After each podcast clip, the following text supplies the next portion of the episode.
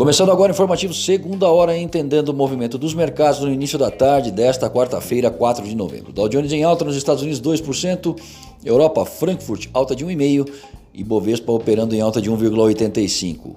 O dólar em baixa externa, leve, de 0,05 e de 1,45 por aqui. Ah, após indicar que poderia abrir em alta, o dólar opera em terreno negativo. São as eleições americanas causando bastante instabilidade nas cotações, resultado que se mostra indefinido e está sendo monitorado durante todo o dia.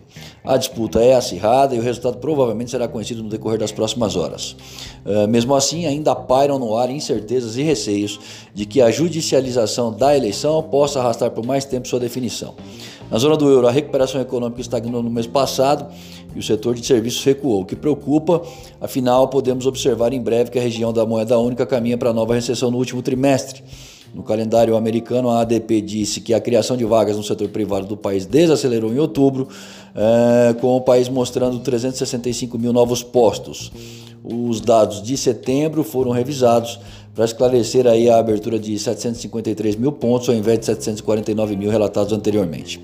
O PMI final para outubro do setor de serviços americano, medido pelo IHS Market, foi a 56,9. Já para o Instituto ISM, a atividade caiu para 56,6 de 57,8 no mês anterior. Eu sou Alessandro Faganello, desejo uma ótima tarde a todos e espero vocês para abrir o mercado através do boletim Primeiro Minuto amanhã cedo.